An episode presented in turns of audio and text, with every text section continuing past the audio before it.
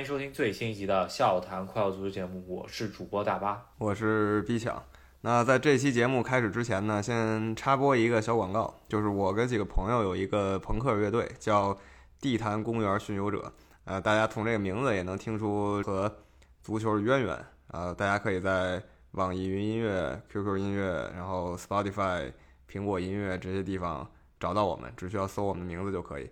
可能音乐风格很小众啊，不太符合大家的胃口，大家不喜勿喷。但其中有一首歌呢，我们调侃了去现场看中国男足球迷的悲愤心情啊。大家有兴趣可以在里面找一找关于足球的梗。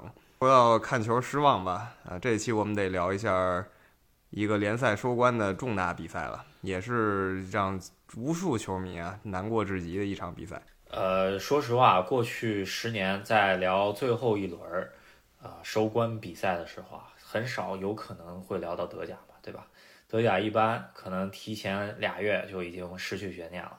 那没想到啊，这这次的德甲真到了，真是最后一轮，而且我觉得悬念也没有那么大吧，对吧？因为有一方只要赢得比赛，那就呃舍我其谁了，对吧？这就是多特，多特在自己主场踢。对战无欲无求的美因茨，而且是之前四连败的美因茨，基本上是悬念不大的一场比赛啊。然后居然多特蒙德在自己的主场演砸了，这个事情真的是，我说实话，在看球的时候，可能呃类似的痛苦，可能就是杰拉德那一滑了吧，是吧？区别还是在于利物浦当时啊，九年前利物浦丢失冠军的时候呢。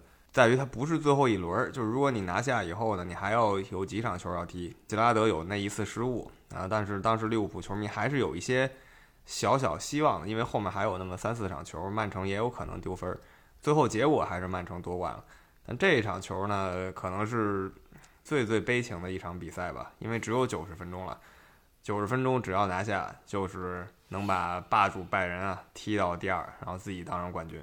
其实当时多特已经领先了，拜仁呢可以说把这个榜首一次次的送到多特手里，然后多特浪费了多个机会，没想到，没想到啊！主要拜仁一度是被逼平了嘛，对吧？一一直是平着，平着那就是多特就算输也夺冠嘛。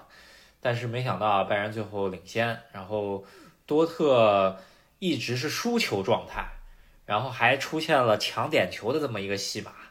印象中间，如果抢点球在这种关键比赛就不太行，然后点球踢踢丢，呃，再到最后时刻，可能最后五分钟左右才，呃，把比分扳平了，对吧？然后呃，最终可能补时都不太够了，时间确实是不够了，啊，如果再给个两分钟，我觉得有可能能上演奇迹，但是这个进球进的实在是太晚了，那确实已经没有办法了，是吧？那最后的总积分榜呢？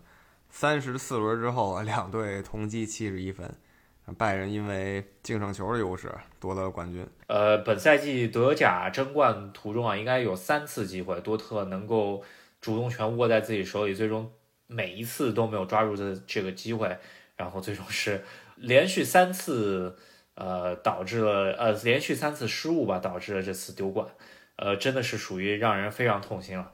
呃，也是也是罗伊斯加盟多特蒙德以来最接近德甲冠军的一次，然后又再次痛失，因为上次多特夺得德甲冠军的时候，罗伊斯还没有加盟嘛。是十一年了，十一年前多特两连德甲冠军，把拜仁踩得死死的，然后多特又引进一员强援，罗伊斯是他们曾经的青训少年，就没想到啊，这个球星直到今天都没能再去举起这个德甲冠军。这个大盘子，呃，让人感觉很唏嘘吧？因为真的，全世界球迷就除了拜仁慕尼黑自己的球迷以外，呃，和一些什么赌博呀种种原因吧，绝大多数球迷是站在多特蒙德背后的。没有人希望说拜仁能连续垄断两位数的年份，这有点太多了。呃，倒不是说我们多喜欢多特蒙德，就就算是什么柏林联合呀、勒沃库森呀。呃，沃尔夫斯堡啊，如果他们能站出来挑战拜仁，那我们这些平时看热闹的球迷，就看德甲联赛热闹的球迷，还是希望他们能把拜仁呃拉下马的。确实啊，在主场八万呃热烈球迷面前啊，这个丢冠，全场几乎鸦雀无声吧。然后关键是八万进场的球迷在门口，据说蹲了四十万球迷啊，就等着要夺冠大游行了。然后真的那个德甲的那个沙拉盘也带到了多特蒙德嘛，呃，没想到啊，最终还是 拜仁举起了这个奖杯。呃，有一点唏嘘，真的，这个这个感觉就真的不太好。我说实话，有点儿当年当年我就是我个人看球经历，就有点像莫斯科雨夜特里滑倒那一下啊，这这是我的感觉。就如果我是多特球迷，我我能够呃情同当时的自己自己吧，这就可能就是那种感觉。哎，真的很让人失望。我们也看到有一些朋友，甚至啊，就当时就说工作先暂停了，我就。把攒了一不少时间的一些钱花掉，就去看这场多特蒙德夺冠。甭管说中国人还是哪国人吧，有好多这样的人。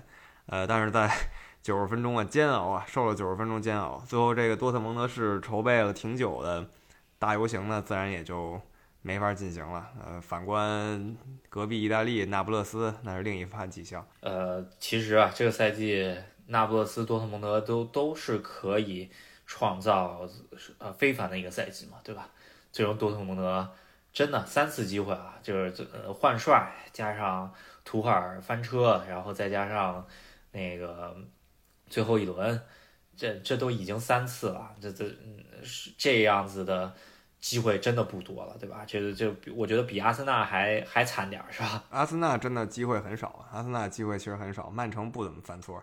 一般来说，德甲联赛拜仁常规实力就过去十年，他平均状态四月份基本夺冠了。那这赛季拜仁到三十轮的时候还没有绝对优势，啊，跟多特咬着。我们就说希望德甲能一直争到三十二轮以后。那德甲真的争到第三十四轮呢，在万众瞩目之下上演悲情一幕。那我想这场德甲联赛。会被所有足球球迷记住的。对，呃，聊到拜仁夺冠嘛，在拜仁夺了冠以后，这个也挺有意思啊。整个高层被全国端，据说现在图赫尔甚至也想一辞而去啊。这个整个，呃，大家都不是很乐意这么一个成绩，是吧？夺冠了也不是很开心，跟多特这边也真是这冠夺的也是真的挺奇怪的，是吧？哎，这挺符合德国人的刻板印象吧，是吧？夺冠了一码归一码。不高兴还是不高兴，卡恩、季米哈米、季奇这些元老，呃，就都卷铺盖走人了。那我想德甲总的来看，这是一个很精彩的赛季，对吧？比过往七八年德甲都好看。呃，悬念到最后一轮很不容易了。只是最后这个结果呢，除了对拜仁是好结果，对各队球迷来说呢，都没看上这个热闹啊，有点可惜了。嗯。聊聊了德甲吧，说实话，我们俩看德甲很少很少，因为也是确实悬念不大。然后本赛季稍微关注了一下，那我们要回归我们最擅长的联赛，那就是英超联赛。英超联赛本赛季，我觉得基本上在三十八轮以前，呃，两个悬念已经全部揭晓了，那就是欧冠席位和夺冠。那呃，现在最后一轮其实。唯一的悬念也不是那么刺激的，因为只有三个队去逃离一个非降级名额了，是吧？是这样，就是利兹联、呃莱斯特、埃弗顿，呃这三个队，是吧？只有一个队能能侥幸生还。最后呢，埃弗顿又一次啊苟到了最后一下，是靠一个真的非常精彩的 超级世界波，大家可以看一下，爆炸凌空抽射，是那种我做梦梦见自己能在。呃，死敌面前踢进那种球，他这一球打进，然后埃弗顿还苟住了。那一改今年拉胯的防守啊，苟住了，拿下一场胜利，然后成功守住保级成功。这样的戏码跟去年其实真挺像的，是吧？然后呃，同样的最后一轮侥幸呃生还，然后呃再加上观众席又再次冲进了古迪逊公园球场，是吧？这个古迪逊公园球场。见证了埃弗顿连续七十个赛季的顶级联赛，因为埃弗顿呃在深入顶级联赛以后就再也没有降过级，这个事情他们确实可以吹一辈子，是吧？这埃弗顿有一个很古怪的记录啊，它是英国历史上顶级联赛输球最多的球队，对吧？你听着很诡异，那输球最多不是坏事吗？但你也不能那么想，因为很多球队你都没机会输这么多球，对吧？比如说曼城，比如说。呃，诺丁汉、利兹，你没有机会输这么多球，你没踢过那么多年的顶级联赛，那这是一个埃弗顿比较古怪的记录了。嗯，确实。那不管怎么样吧，古迪逊公园球场下赛季再次能够迎来英超的比赛。然后呃，因为埃弗顿马上就要搬离这个球场嘛，他们也搞了一个超级豪华的现代化球场，在那个在河边嘛，那这就也非常有意思啊，对吧？这将来也想跟利物浦掰掰手腕了，是吧？我感觉是，也曾经掰过手腕，对吧？牛牛的时候跟利物浦是嗯疯狂掰手腕，英国其他球队都眼巴巴看着这俩队掐。那现在利物浦本赛季最后结果不怎么样，那埃弗顿呢？呃，终于又混上了。其实我记得二十年前莫耶斯来的时候，埃弗顿就处在这个位置啊，混呀混。但是混了几年，混得不错，然后一度去过欧冠联赛，然后没想到现在又回到这个位置了。不管怎么样吧，人家本赛季的目标也已经是达到了，对吧？虽然他这个阵容，说实话，呃，拿到这个分数啊，其实是不应该的。那另外两支球队啊，降级了。呃，莱斯特比较悲惨，由于是之前一度呃在换帅以前啊，这个成绩实在是太差了，真的很难带过来了。呃，在最后一轮赢得呃西汉姆联，当然西汉姆联无欲无求了。呃，赢得西汉姆联的情况，赢球最终是没有办法保住，是吧？因为埃弗顿这场比赛他赢球，他其实。他的境地啊，跟埃弗顿境地跟那个多特蒙德很像，因为他赢球，那那莱斯特、利兹联怎么挣扎都无无济于事了嘛。那对，呃，埃弗顿一脚球，莱斯特这边不管赢十比零，也就没戏了。莱斯特这呃赢球了以后，在自己的主场降级，这也是英超呃可以说是英超冠军，因为自九二九三赛季以来，英超夺得过英超的球队是。只有两个球队降级了，啊，一支是现在这支莱彻斯特，还有一个现在还在英冠联赛的布莱克本，是一个九十年代的冠军，一个二零一六年的冠军。那莱斯特降级是一个很值得探讨的问题啊，真不是说是一朝一夕毁掉，他们是确实是被一步一步挖空，到最后山穷水尽，然后这个阵容拿到现在英超。不顶事儿了，呃，我记得赛季初我们展望的时候说过，守门员没了以后呢，又再降一个档次。他们的传奇守门员舒梅切尔走了嘛，再降一档的话，就从原来的挣扎到降级热门了。再靠瓦尔迪偶尔灵光一下也是不好使了，瓦尔迪岁数也到时候了，所以莱斯特带着几个比较有势头的球员啊，比如说。呃，卡斯塔格涅，比如说麦迪逊，这些人一起降级了，那这些人很可能会留在英超，就寻求转会。加上特拉芒斯，这应该都会在今年夏天流出，是吧？这说实话，这这这这些人在莱斯特待的实在是太久了，呃，其实前两年都该卖了，是吧？现现在是跟着球队降级了，不得不卖了。那利兹联这个也是属于在英超联赛混了几个赛季了吧？这次又再次降级。呃，也是挺不容易的，因为今年英超的升班马三支球队全部保级成功啊，也是挺罕见的，是吧？这个升班马确实让人感到吃惊啊，尤其诺丁汉，诺丁汉还提前一丁点儿上岸了啊，这个我觉得挺了不起的。利兹联最后四轮还是五轮才想起找阿勒代斯，这个太晚了。他再是神仙，也不是说一个月就能带你保级的事情。如果你提前十轮找他，我还是看好利兹联最后能苟上的，因为你找了阿勒代斯以后吧，你也得看看你碰的都什么对手。你阿勒代斯再强，他再强，他也不可能一上来就把曼城给你打败。那么他给曼城制造了一些麻烦，这已经是他神作了。然后给纽卡斯尔联来了个逼平，这也是他神作。那接着还有什么西汉姆啊、热刺什么的，这些其实都比他强，强挺多的。所以这个利兹联败就败在高层上，你要不然就别帅换帅。你要换这个保级大师呢，你就早点换，呃，给五轮时间实在是来不及。那另外一支早早确定降级的这是南安普顿，我觉得跟莱斯特很像啊，只是他这个阵容就是达到的高度没有莱斯特那么高，但是说实话也是确实。挖的精光，对吧？但是南安普顿本赛季唯一我觉得可以称得上佳作的，那就是在客场逼平了阿森纳，是吧？把阿森纳的夺冠那个火焰直接给浇灭了。对，我觉得在那个时候吧，南安普顿还不是确定降级，但已经是最大热门了，他也是要挣扎一下。然后阿森纳那个时候呢，就是一定要在南安普顿这个软脚虾上啊掐他一把，重新找回夺冠的这个信心和这个势头。因为其实当时那个势头已经在曼城这儿了，我们分析过。那结果南安普顿哐哐给他来两下，打平了。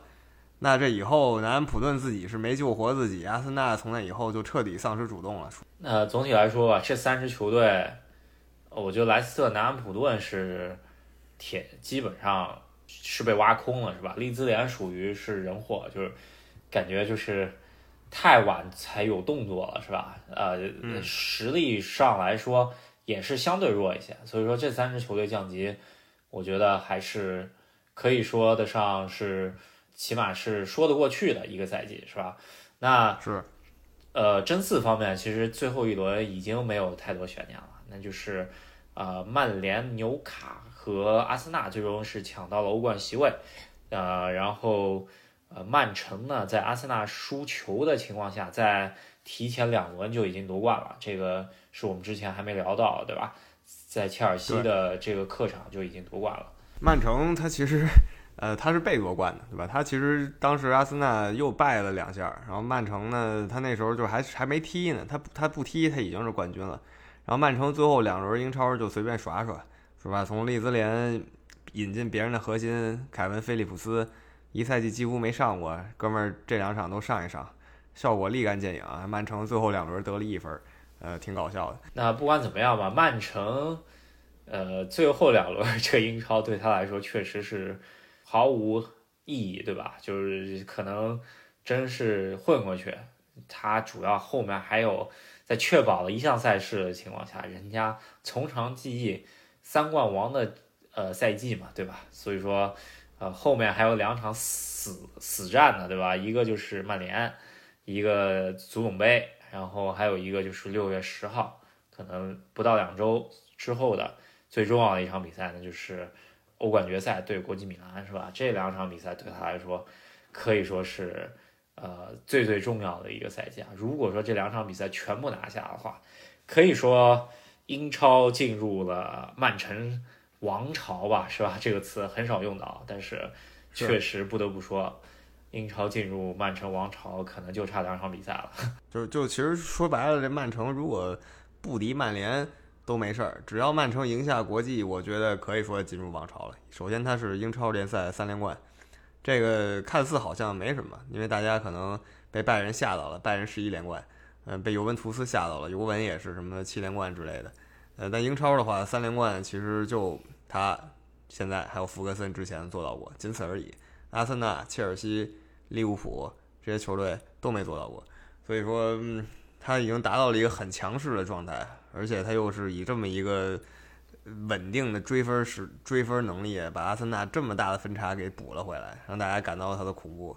所以，如果他赢下国际拿到欧冠的话，那确实，我觉得成立一个所谓王朝不是什么大问题。本赛季那个看到曼联最后一个主场在踢完狼队之后呢，呃，滕哈赫激情讲讲讲呃讲解说下一周。我们的球员将全力以赴对抗曼彻斯特城队，是吧？这个，呃，曼联本赛季，说实话，如果说，呃，足总杯能够再次立刻同城死敌曼城的话，滕哈赫赛季可以说是一个非常完美的赛季了，是吧？对，我觉得滕哈赫如果就是就像你说的，如果他足总杯拿下曼城夺冠，他这个起步分我可以至少给他八分了，虽然他有一些尬点。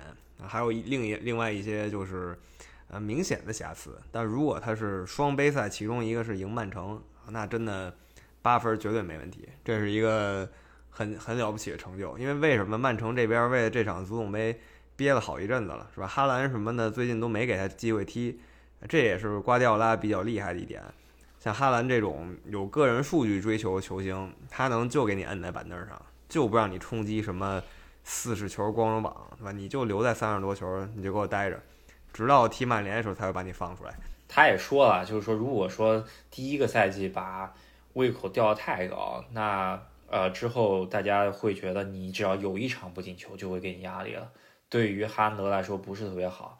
瓜迪奥拉之前采访的时候就说过这么一回事儿，所以他其实很清楚，媒体也好，球迷也好。在你这个年龄呃会给你造成的一些压力。所以说，呃，他也是故意吧，有点像博尔特当年是吧？就是百米可能每次就突破个零点一或者怎么样，就是有点这个感觉。那曼联呃保住了欧冠联赛，再加上有个小杯赛。呃，但是呢，还得说回那句话，就是说，呃，穆里尼奥说，呃，我在曼联得一个英超第二，但是呃，又是呃各种杯赛，是我职业生涯最高光时刻，是吧？说说到这儿，说实话，曼联的历届主教练到现在为止，就算拿那个足总杯，还是我觉得没有。呃，穆里尼奥当时落下这句话的那个赛季那么强，是吧？就是我觉得穆里尼奥在的时候，曼联依旧是一个不能小觑对手吧。现在呢，曼联在某几个时间点是一个让人不是特别看得上对手。他有一段时间后防线伤病很多嘛，所以他有连败的情况，但已经比另外几位要强了。有人经常有人比他跟索尔斯克亚。呃，各有优缺点吧。那总的来说，我觉得这个滕哈赫是比这个索尔斯克亚要强的。那比范加尔和莫耶斯也是要强的，这些都没问题。跟穆里尼奥谁强呢？足总杯说话吧。最起码第一个赛季得靠这个吧。那不管怎么样吧，这个对于曼联来说应该是一个成功的赛季啊。那我还看到过有阿森纳球迷跟曼联球迷争啊，到底谁的赛季更成功？我觉得也就取决于曼联这个这场足总杯决赛吧。如果曼联足总杯拿下的话，那确实。就算是第三名，那也是比阿森纳更成功的赛季。为啥呢？那就是因为阿森纳这赛季虽然很虎，但是一个锦标没有，是吧？对，我觉得这是一个本质区别。就像热刺曾经也是辉煌了几年，踢的真的是很不错的足球，但没有锦标，他就是不如现在已经降级莱斯特给人印象深刻。对，这个锦标还是一个最不一样的东西。没有锦标和有锦标，那真差太多了。有十个锦标。和有一个锦标差的都没这么多，零和一之间差的更多。那阿特塔给呃阿森纳球迷来了过一个隆中对嘛？那据说啊，现在才是第二阶段，后面还有两个阶段。那下一个阶段就是进入欧冠席位嘛，然后稳定在欧冠席位，再下一个阶段就要制霸了，是吧？那看看阿森纳下个赛季能不能再进一层，能够进入到。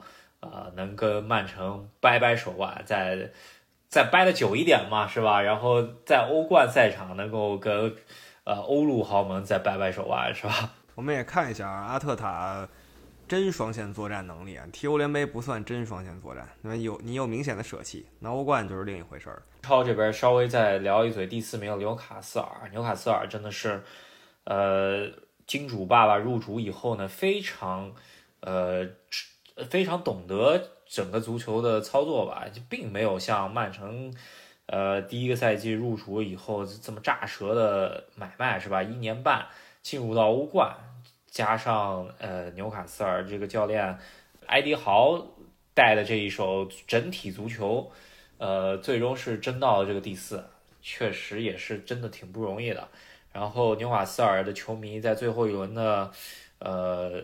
看台上面啊放了一个大的 tifo，那就是，呃，说纽卡斯尔呃努力得到了回报是吧？然后呃什么只有传奇会永驻是吧？这这种话就鸡汤都来了是吧？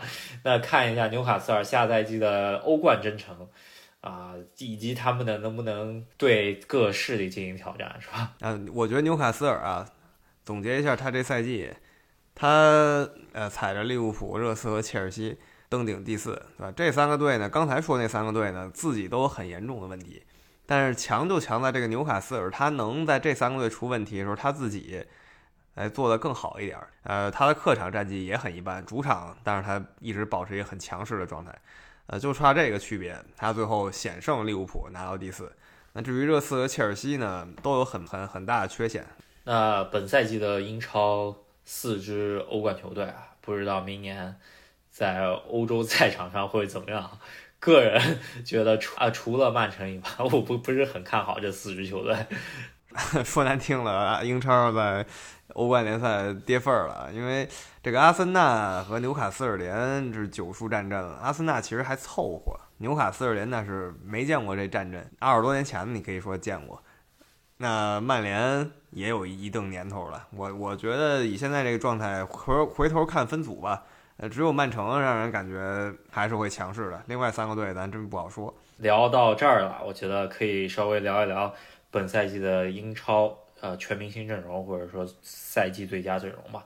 咱们给稍微评个快的，呃，我觉得能评的不是特别多。这赛季我觉得一出因为这个两个呃球队争冠嘛，那基本上大部分球员都是从阿森纳和曼城这边来的，然后再有一两个可能就是曼联和纽卡斯尔啊组成了这么一个阵容，是吧？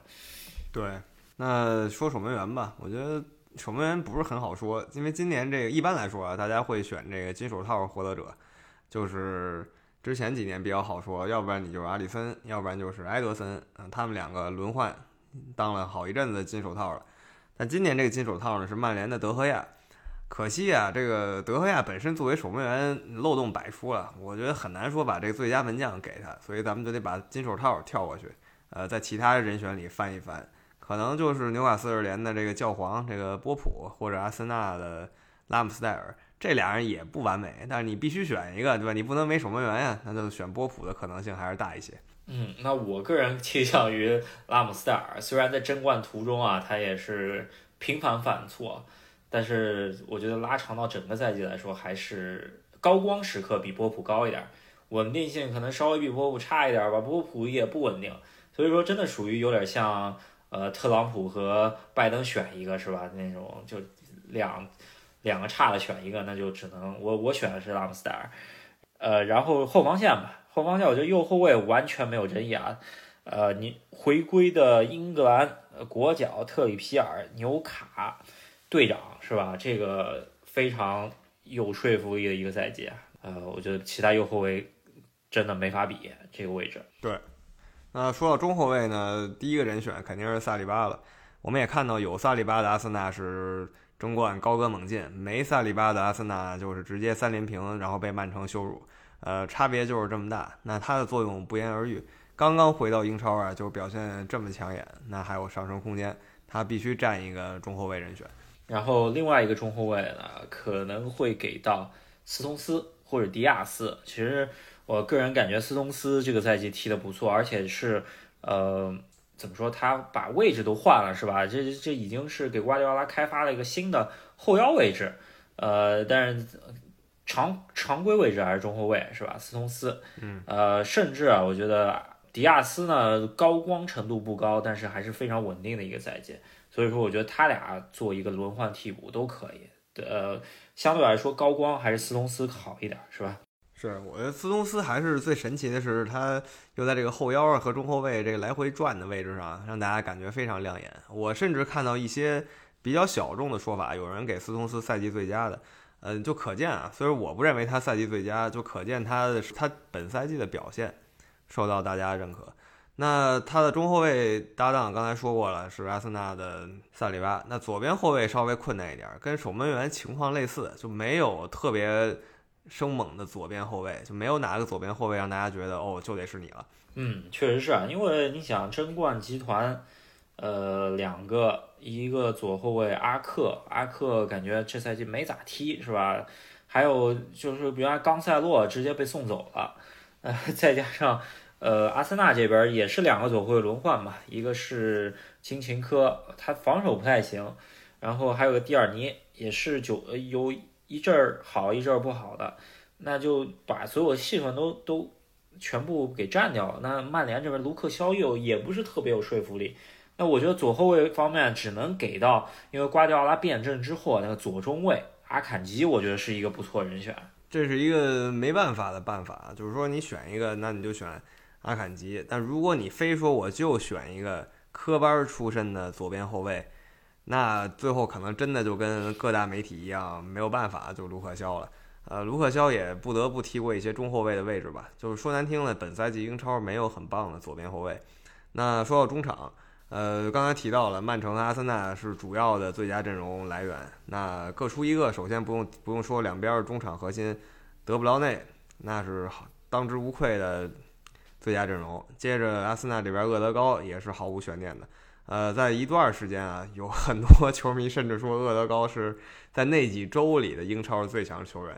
那这两个进攻位置上中场是没太大问题，那防守中场我觉得是有稍微有点争议吧。有人说是罗德里，罗德里本赛季表现非常稳定啊，但是我觉得他呃非常高光的时刻是在欧冠，就是对呃拜仁那一脚嘛。呃，在英超没有类似高光时刻，但是呃。很稳定，绝对是一流的中中场。但是我觉得在高光时刻比他强一点，我觉得是卡塞米罗，因为确实好多时刻曼联最后一下都要靠卡塞米罗上去给他搞定，是吧？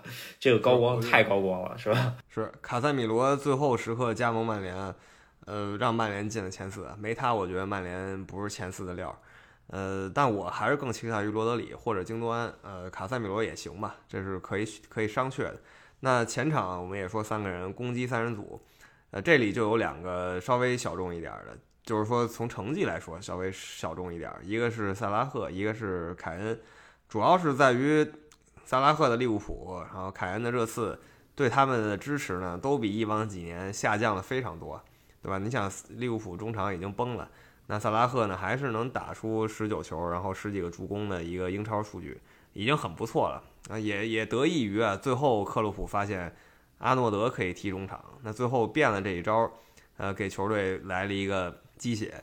那热刺这边更别说了，整个一个赛季浑浑噩噩，凯恩还能进三十球，那我觉得是热刺对不起凯恩了，真的，我觉得热刺球迷凯恩现在再说走，没人再说个不字了吧？嗯，我觉得凯恩这赛季确实会流入市场了。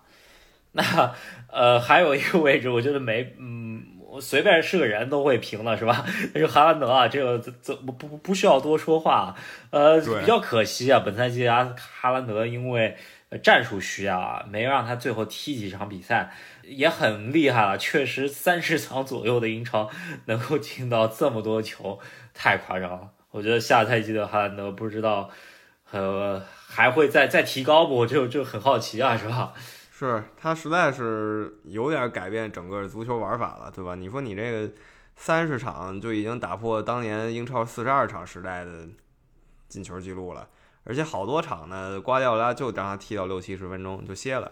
那你说你曼城要是想接着往下攻呢，再进一两个不是问题吧？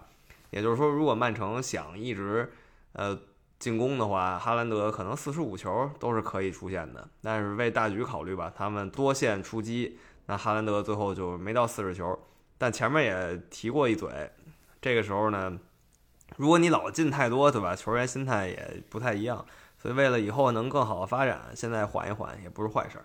是啊，这个太夸太夸张了，是吧？那 真的呃呃，说实话，就就没看了那么多年英超，呃，就可能呃有那么一个阶段能够追上哈兰德，我就想到是 C 罗的。那个超神赛季是吧？其他真的太太难找到类似现象级的这么一个球员了。对，我觉得像他这个进球方法的，我想到就是就是以这个感觉有点 C 罗的意思，就是高效简洁，对吧？就是他，呃，亨利呀、什么希勒呀、苏亚雷斯也都有过超神赛季，但是这个感觉还是不太一样的，就是各有各的风格。呃，前场位置我觉得再再稍微给一点吧，就是我觉得前场还是。值得说一嘴，那就阿森纳另外两个球员吧，嗯，一个萨卡，一个马丁内利。最终呢，我觉得也是踢的比赛太多了，后期真的不怎么样，但前期还是确实非常惊艳的，是吧？是，呃，再有就是拉什福德，曾经有一段时间，呃，那真是井喷进球啊，后来突然又哑火了，他还是一个过山车状态。还有一个小众一点的。呃，托尼对吧？布伦特福德的托布伦特福德的托尼，但他是个假球选手，所以咱们就不提他了。呃，总体来说啊，英超本赛季，呃，阿森纳球迷过了一个梦幻一般的赛季，最终梦碎。呃，说实话是不错的一个赛季，但并没有说像前几个赛季，呃，这并没有说呃像莱斯特夺冠那么赛季，或者说是像利物浦和曼城争冠争到最后一轮的。那两赛两个赛季来说，那么那么精彩了，是吧？那英超我们聊了很久啊，一下没没计划说这么多。那最后花一下下时间说一下意甲联赛。意甲联赛最后悬念就是争四，呃，尤文图斯还是被扣分了。当然这扣分又变化了一下，所以他掉出前四。然后意甲踢完这周末以后，前四确定了，米兰双雄冠军那不勒斯拉齐奥。那国际在面对曼城之前，还有一场意甲可以练兵练兵用，然后曼城有一场足总杯，呃，两队各有一场球，然后就是本赛季的最终决战，呃，国际米兰对曼城。那我们来期待一下，最后可以说是本赛季最有悬念的两场比赛。然后在这两场比赛以后，我们会出一个赛季总结，给各个教练打分吧。这也是常规节目了，这也是大家敬请期待一下。是，那喜欢我们节目的朋友，别忘了在喜马拉雅还有微信公众号上关注一下我们。那再做一下广告，喜欢我们乐队的朋友，别忘了在各大平台上呃评论转发啊。那谢谢大家支持，我们下期再见。好，下期再见，拜拜，拜拜。